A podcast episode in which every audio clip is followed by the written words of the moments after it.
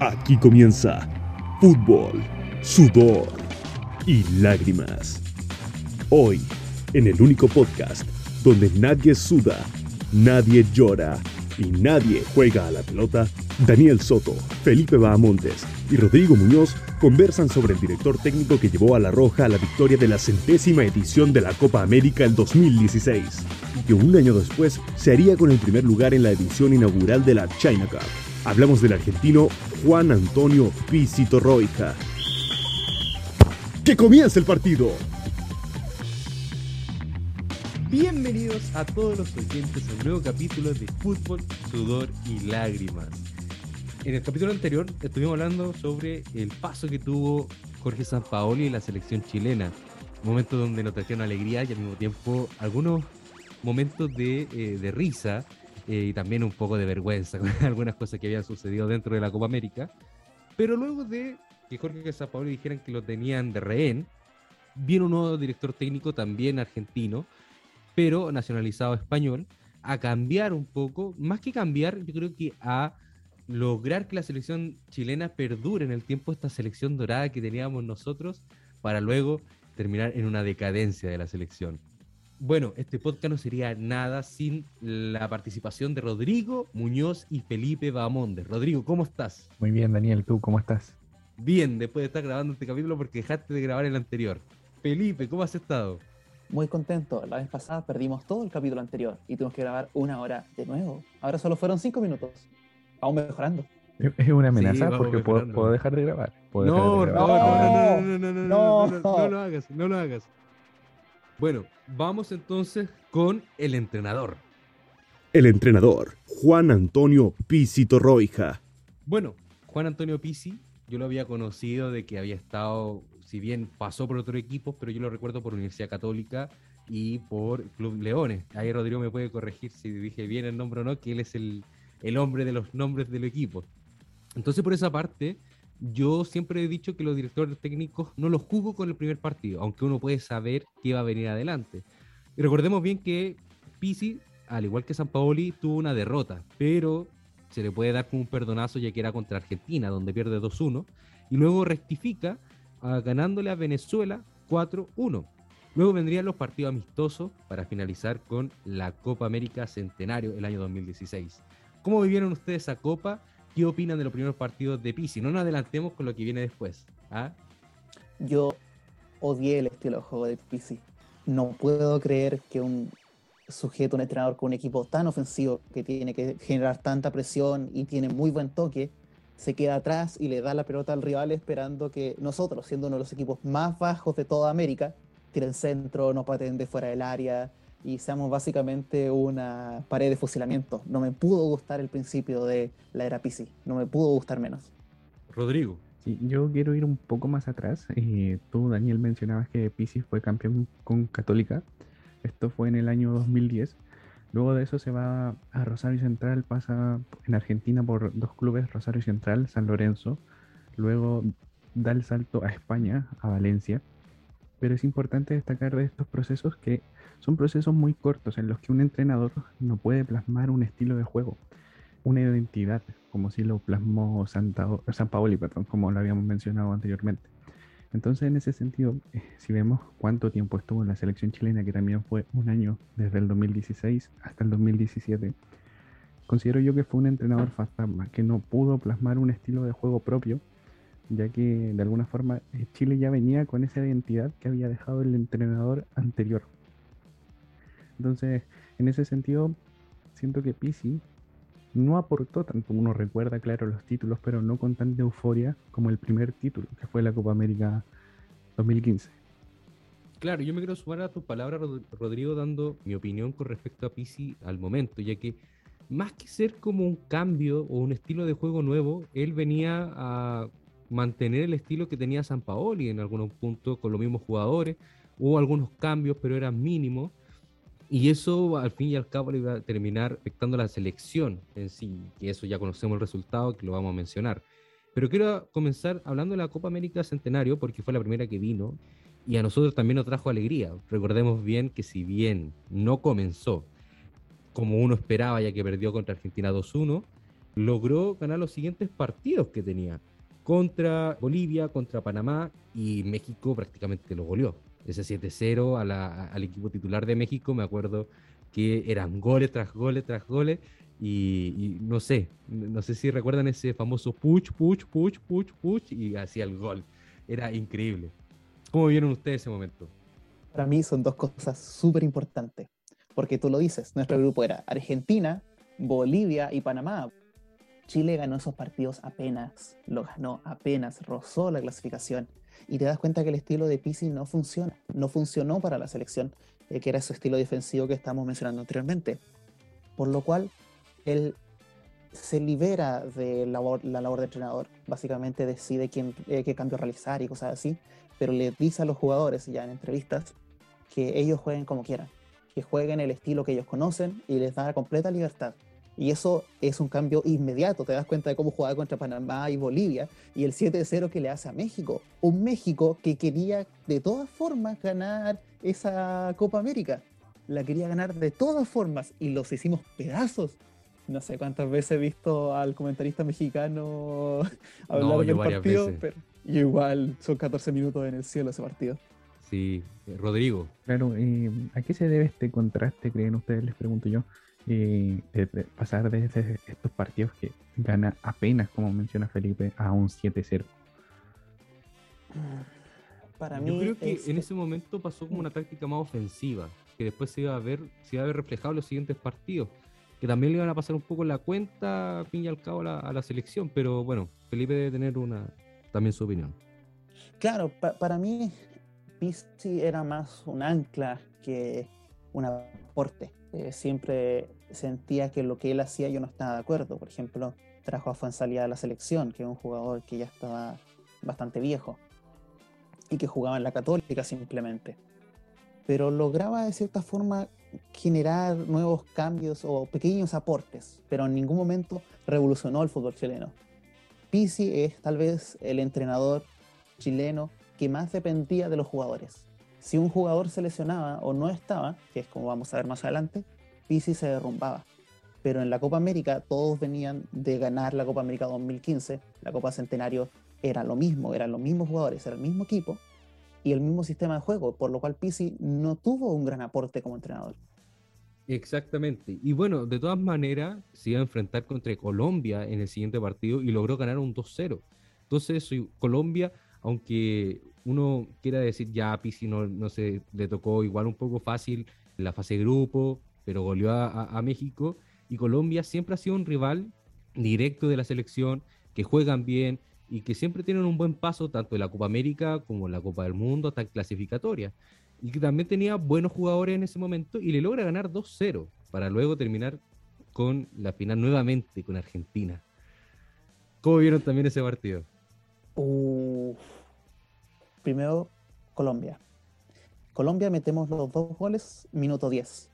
Y en el minuto 57 le expulsan a un jugador. Y aún así, Pizzi no logró crear un partido donde Chile estaba dominando completamente. La sufrimos mucho, debido a que los colombianos son muy rápidos. Sí. Pero para mí la final fue, fue sufrimiento. Fue tal vez el partido más sufrido de toda la historia. Tú, Rodrigo, ¿cómo lo sentiste en la final? Fue como ver la repetición del partido ocurrido con, con Argentina en 2015. Siento que de alguna forma se jugó de la misma forma. No hubieron tantas llegadas de ambos equipos o no fueron tan concretos al momento de llegar al arco, lo que de alguna forma se reflejaba y sentía yo que estaba viendo jugar al mismo piño de jugadores de la vez anterior. Insisto en este término del entrenador fantasma, siento que Pisi de alguna forma no estaba ahí. Esa sensación. Siento lo mismo. Yo siento lo mismo que tú. Pero para mí ese partido fue mucho peor que la de 2015. Jugamos mucho peor. Eh, no sé si ustedes se acuerdan, pero al principio del partido, tipo minuto 20, minuto 30, expulsan a Marcelo Díaz, por lo cual yo estaba con mi mamá, yo estaba con mi viejo y estábamos todos con las luces apagadas. Y expulsan a Marcelo Díaz, prendemos las luces, empezamos, empezamos a mirar el celular porque sabíamos que no había ninguna posibilidad que ganáramos. Y después Marcos Rojo se hace expulsar al minuto 40 y quedan 10 contra 10 y es un partido muy, muy, muy sufrido. Chile le meten, le, ¿cómo se tratan de meterle pepa, tratan de meterle pepa, tiene muy poco el balón la verdad es que yo sentí que era un partido muy distinto al del 2015. Sí, y más, eh, ahí era simplemente ver a un Chile intentando aguantar todos los minutos para poder llegar a penales. Que ahí uno sabía que podía tener más esperanza que Argentina en ese momento. Y también quiero agregar que también sufrí ese partido, muchísimo. Pero no sé si tanto como el de la primera Copa América, porque ya uno venía como confiado, por así decirlo. Y también me acuerdo eh, esa intervención cuando empezó a discutir Pisi con el Tata. ¿Te acordás? Y le decía, Tata, Tata, deja de alegar, Tata. Le empezaba a recriminar. Cuando el director técnico de Argentina andaba, andaba quejándose quizás por una falta y obviamente Pisi intentando defender, decía, Tata, gritaba. Eh, Eso también fue un momento que me dio risa. Y bueno, salimos campeones eh, de la Copa América Centenario. Quizás no fue la misma celebración que la Copa América, pero también obviamente se festejó, como olvidarlo. Sí, obvio, obvio, obvio, obvio. Chile me, siempre me sorprendió lo bien que planteaba, pateaba penales esta selección. Porque inician los penales, se lo pierde Vidal. Yo no podía creer que se había perdido el primer penal, lo daba todo perdido de nuevo. Patea Messi. Messi también se lo pierde. No, yo no podía creer nada con, respecto a ese partido. Y al final, el último lo mete Gato Silva. Ay, ay, esa Copa América. El jugador que menos esperábamos logra salvar, no hace campeón de América. Increíble, ¿no? Bueno, después de eso vendrían más partidos de clasificatoria, donde Chile perdería contra Paraguay, le ganaría a Bolivia, pierde contra Ecuador, le gana a Perú, empata con Colombia y termina ganándole a Uruguay. Uruguay. Después de eso vendría la China Cup. ¿Qué opinan ya de esa parte de la China Cup? Yo no vi esos partidos porque era muy temprano, no me iba, no me iba a levantar a esa hora y al mismo tiempo uno tenía que ir al colegio. No te Quería- perdiste de mucho, te lo aseguro. Quería retroceder un poquito al, al tema de la Copa América aún. Y es que mm, siento que de alguna forma igual Chile ganó por suerte. ¿Qué son los penales? Son, de alguna forma son suerte. O sea, tú puedes decir, ah, Arturo Vidal siempre patea súper bien y la cuestión, pero es suerte de alguna forma. Eh, Messi también puede ser un gran pateador de penales, pero esa vez se perdió el penal. Entonces, siempre está el factor suerte metido ahí en los penales. Yo pienso lo mismo que tú, porque completamente sin, abierto. sin lugar a dudas no, no es habilidad, pero tal vez es fortaleza mental, porque es un, un- una montaña rusa emocional muy fuerte. Si se lo pierde tu compañero, todo el equipo se puede ir atrás. Y como demostró la Eurocopa, siempre tiene ventajas el que patea primero, porque tiene mucho menos presión al, al saber que no tiene deber en relación a patear el penal, los otros pueden fallarlo. Por ejemplo, en la Eurocopa 2020 de este año, creo que todos los que patearon primero ganaron la tanda de penales. Creo que hubo un, un equipo que rompió esa. Creo, no estoy seguro. Lo pongo en duda. Pero creo que hubo un equipo que no siguió esa norma. Eh, bueno, ya llegamos a la China Cup, comentaba Daniel. Comentaba que está acostado haciendo tuto. No tenía que levantarme para ir al colegio, así que no, no lo pude ver mucho. Ay, ay. Pero Daniel, tú saliste, del colegio en 2005. Para, No, para la gente que no conoce a Daniel, Daniel es un hombrón así súper gigante con barba y me parece un hombre de 40 años. No, Tu mamá tengo encima. aquí 21, tengo 21. ¿A qué viene, a qué viene ese insulto? No, no, no, no.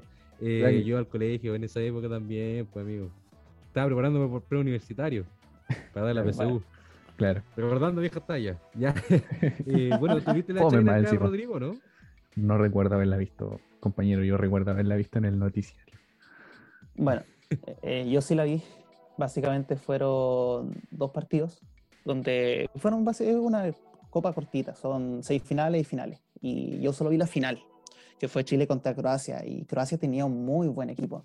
Y adivinen cómo ganó Chile. A penales. 4-1 en penales. La gente que no sabe, Felipe tiene narcolepsia. Un dato ahí random. Un dato random ay. que no aporta en nada. Nuevamente, Rodrigo, gracias por tus intervenciones.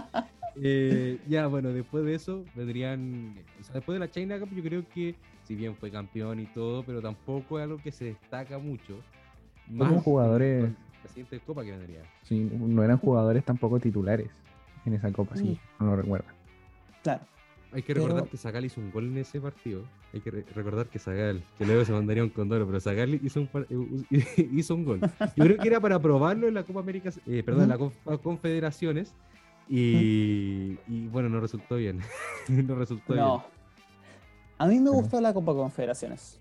pero yo ya sentía que lo mejor de Chile se estaba pagando, lo mejor de la selección dorada. Tú veías el carnet de los jugadores y ya están en su momento de decadencia. No era el Chile de 2015, ya era 2017, y un año te marca toda la diferencia como jugador.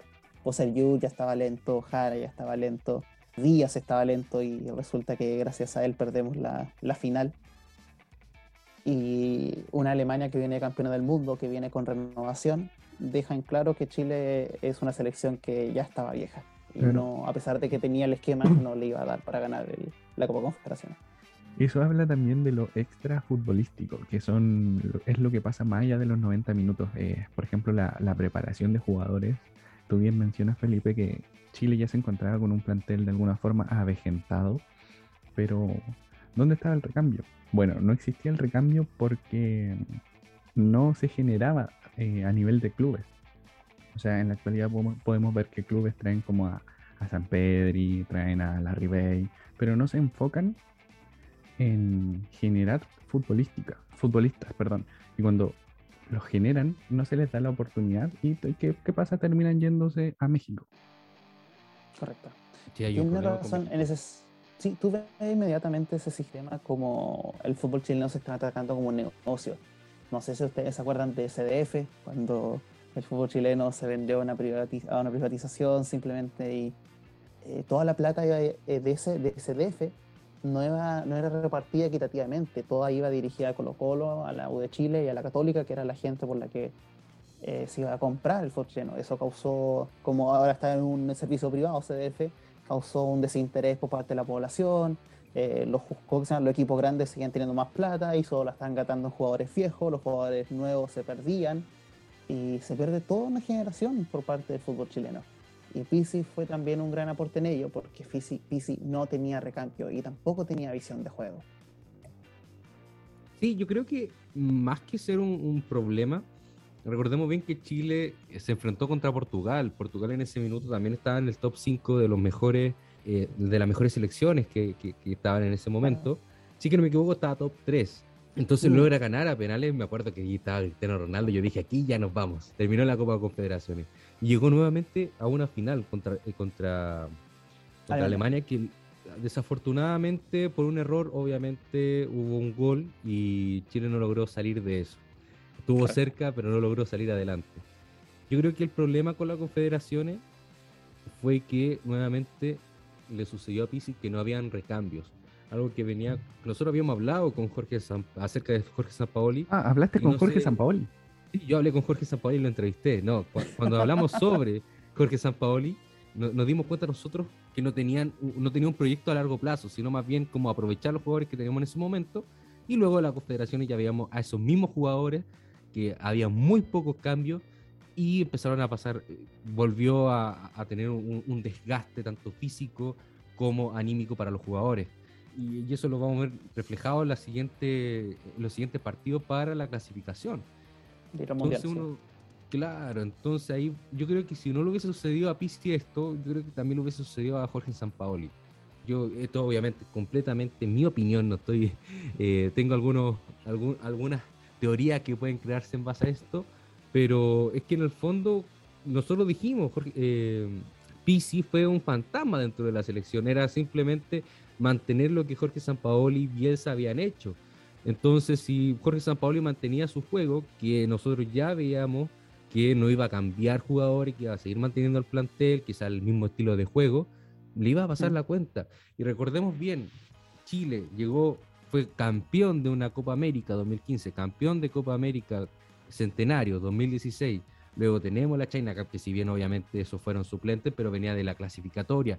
Luego la Confederaciones, y eso, y eso de alguna manera impidió que los jugadores pudiesen entrenar en la selección y al mismo tiempo tenían que seguir rendiendo en sus propios equipos. Entonces teníamos jugadores que a lo mejor ya no estaban en edad como hubiese estado en el 2015 o en el 2014, 2013, donde ellos sí tenían una manera, eran más jóvenes, tenían más resistencia, a lo mejor podrían durar más en la cancha, seguir con el mismo estilo de juego. Ahora teníamos jugadores experimentados, pero que la, parte física se veía desgastada y sobre todo con el rendimiento que tuvo.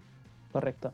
eso es tal vez uno de los puntos más importantes, porque si recuerdan a, a Bielsa, él lo que más pedía era actividad física, y eso es lo que mantuvo a Chile arriba por tanto tiempo, porque los jugadores corrían y corrían y se mataban y no paraban de correr.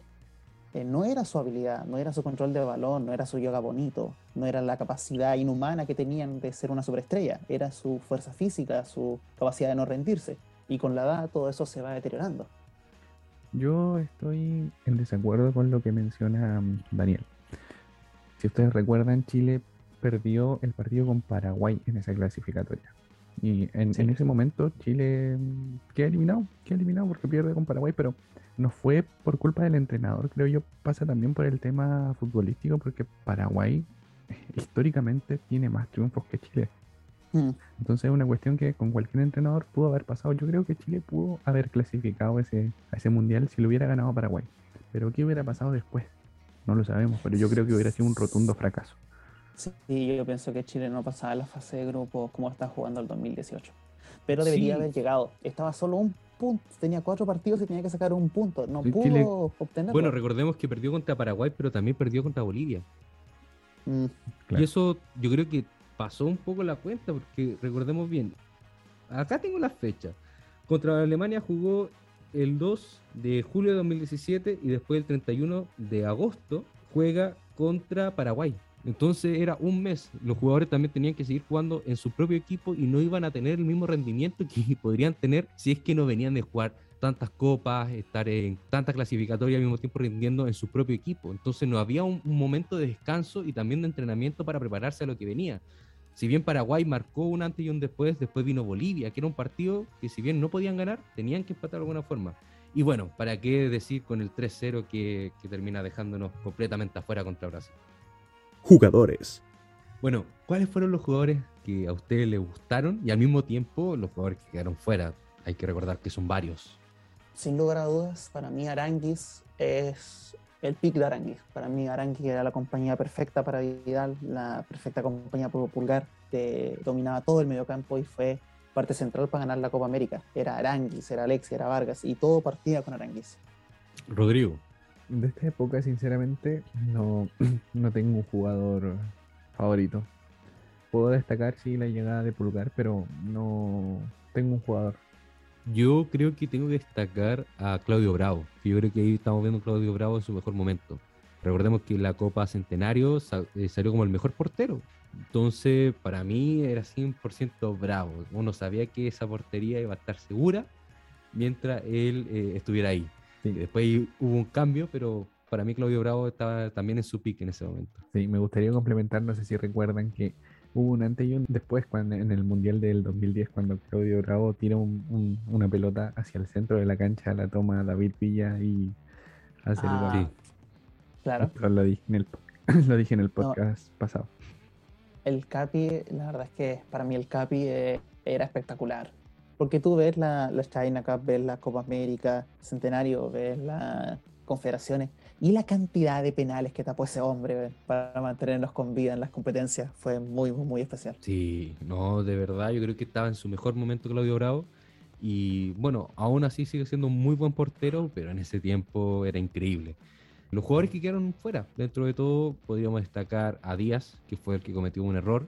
Yo creo que igual lo sepultaron demasiado, siendo que era una parte importante dentro del equipo, y si bien su error nos costó las confederaciones, pero ¿qué hubiese sucedido si ya a lo mejor eh, Díaz no cometía el error y perdíamos en penales? También hubiese sido una derrota, pero claro, Claro. le costó muy, eh, le- yo creo que le costó el puesto ese, ese error y, y yo creo que lo terminó sepultando.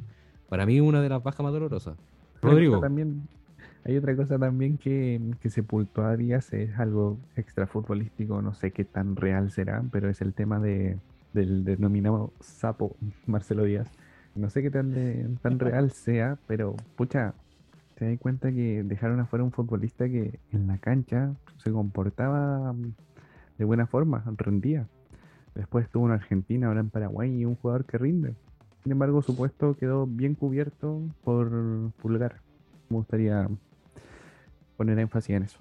A mí Díaz siempre me, me parecía el héroe sin capa de la selección, porque él era la salida, el rol que Vidal tiene que cubrir o Alexis que tienen que bajar desde la delantera para venir a buscar la pelota.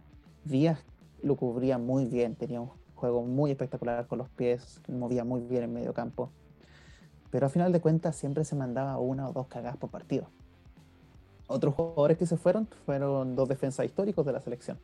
El final de la selección de la defensa dorada de Chile, que fue Boseyur, pero el lateral izquierdo, eh, la capacidad de correr de ese hombre y mandar centros o patear de fuera del área era impresionante.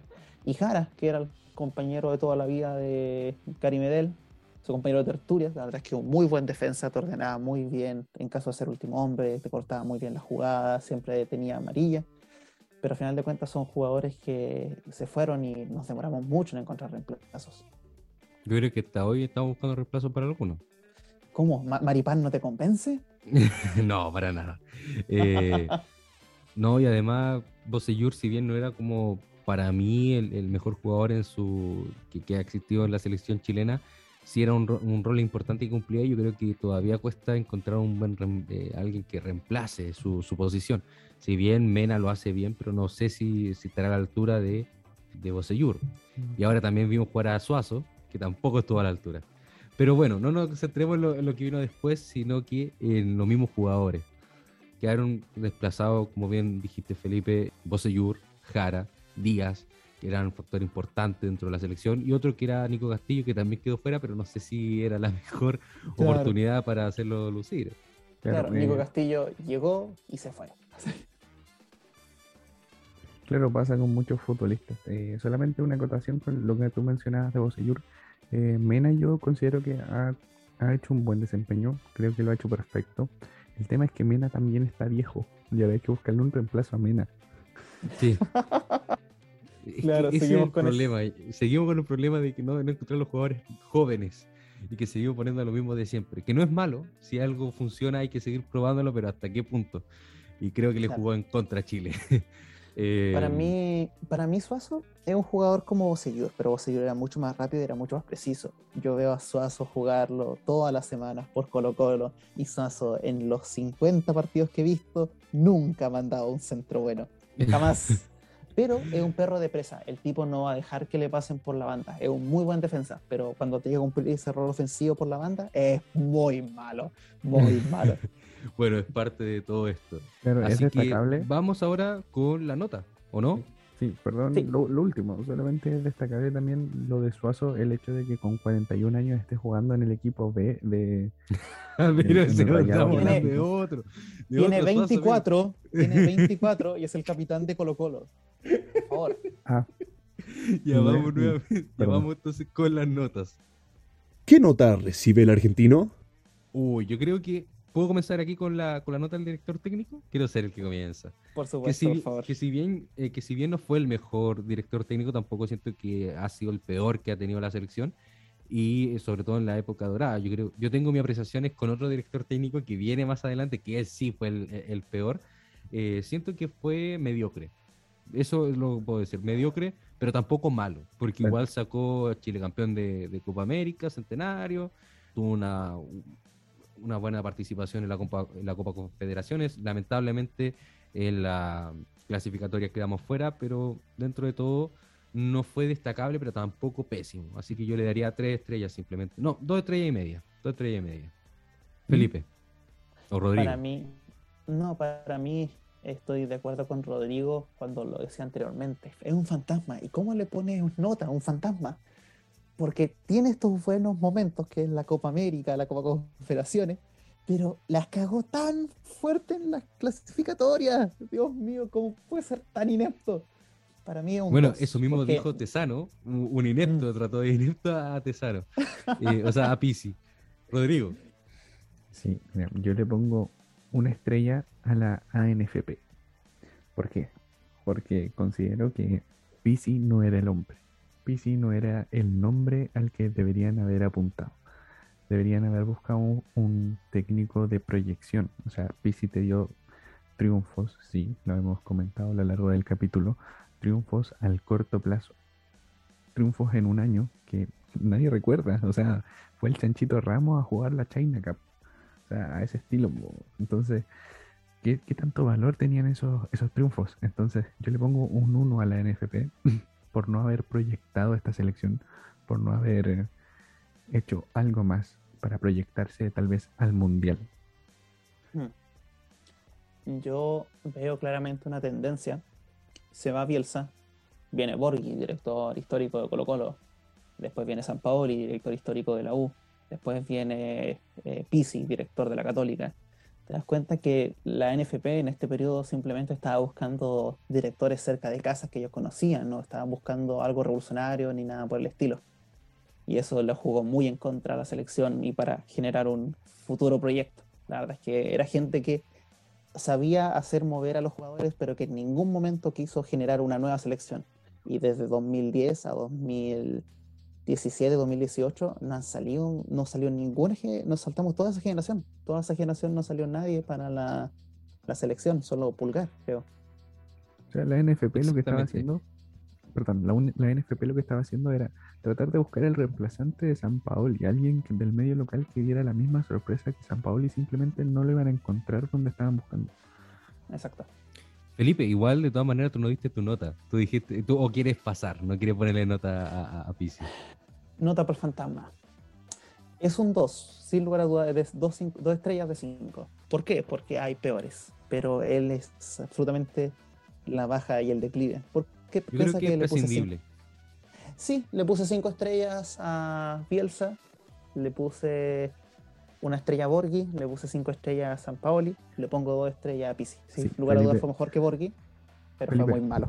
Felipe, eso fue en el capítulo piloto que no salió al aire porque se quedó muy mal grabado, da, vergüenza ajena. Así que la gente no sabe que tú le pusiste esa Pero para que sepan, para que sepan que para hablamos de Borgi y de Bielsa. ¿ah? En algún momento, quizá en algún momento nos atrevamos para subirlo, pero puede que sea algo efímero, que lo subamos por unos minutos y listo, lo sacamos. Claro, todas las gráficas que yo tenía de Bielsa y Borgi tuvieron que vaya en la papelera. se fueron, se fueron. Pero bueno, yo ese fue el problema. Yo creo que quiso seguir con una estrategia que tenía San Paoli, pero al mismo tiempo no brilló, no hizo ningún cambio bueno.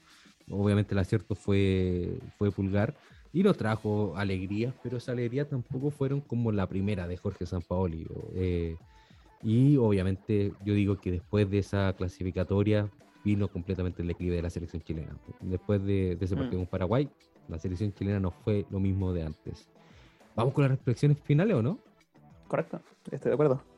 Fútbol, Sudor y Lágrimas quiere regalarte una camiseta de fútbol. Mantente al tanto con nuestro podcast y entérate de cómo participar. Reflexiones. Bueno, ¿qué podemos decir entonces de Pisi? Tuvieron un problema en la clasificatoria.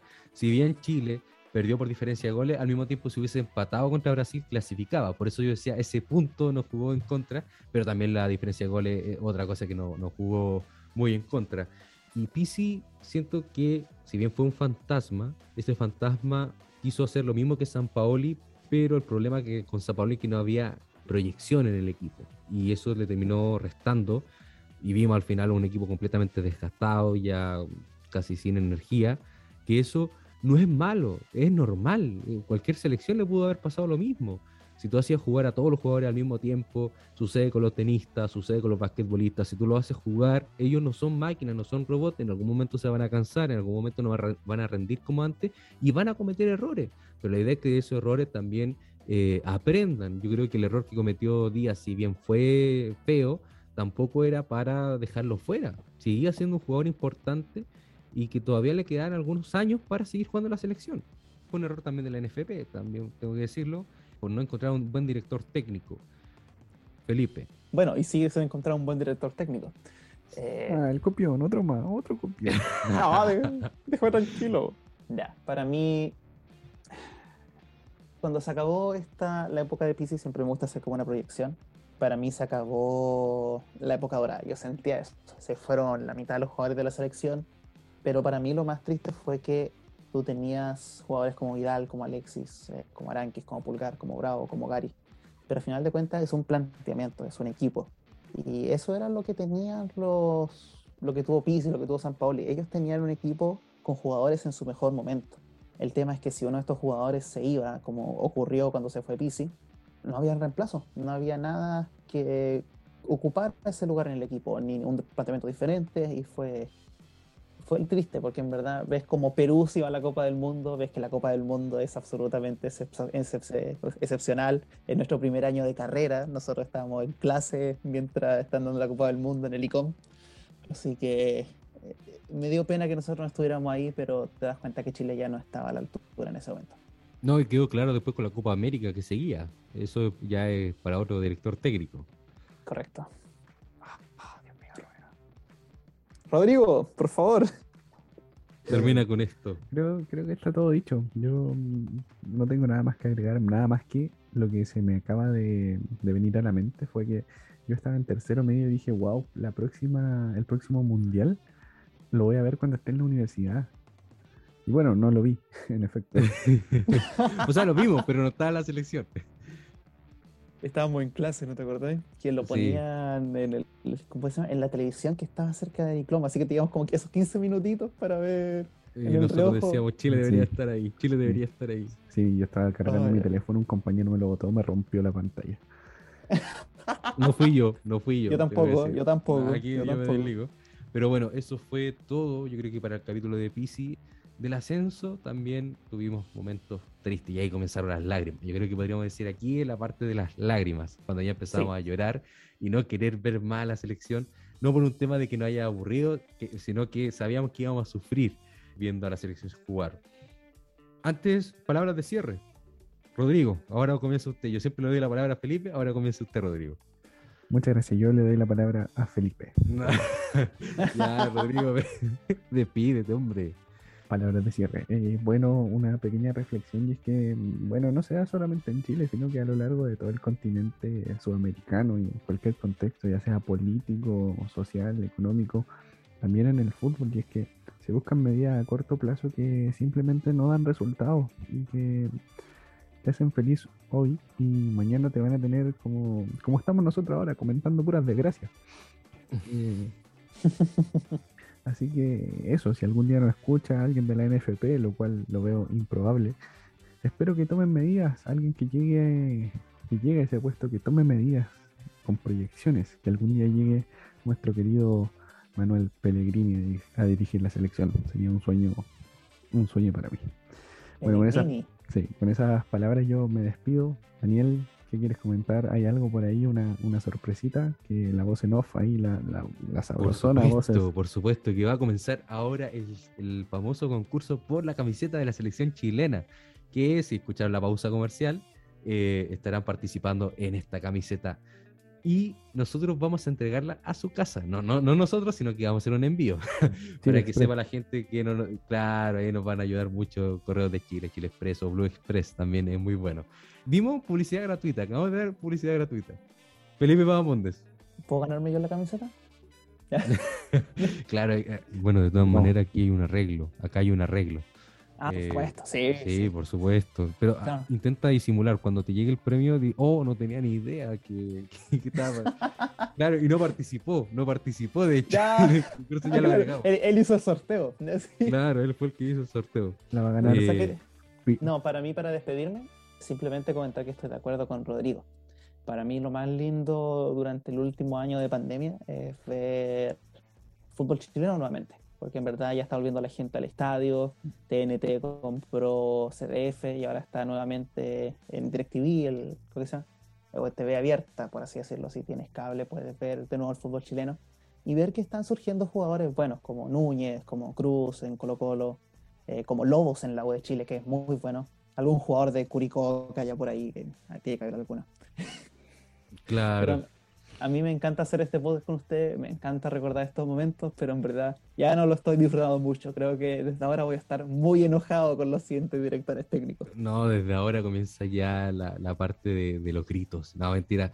Eh, pero sí vendrá la parte que uno no va, no, no va a tener tantos recuerdos bonitos de, de los partidos. Y bueno, siempre va a ser un gusto trabajar con ustedes, estar en este proyecto. Y sigan nuestras redes sociales también en FTS Chile 2021 en Instagram o Fútbol Sudor y Lágrimas, que yo me confundí, pero sonó bonito. Así que Claro, eh, sigan en esa parte. ya estaba, ya- Rodrigo- ya, quedó así. quedó así, quedó bonito. Así que, ¿qué vamos a hacer? así que eso, un gusto haber estado con ustedes, chicos. Sigan escuchándonos, que se vienen otros capítulos que si bien van a estar con frustraciones de por medio, obviamente intentaremos darle todo el ánimo para entretenerlos a ustedes y compartir nuestra experiencia.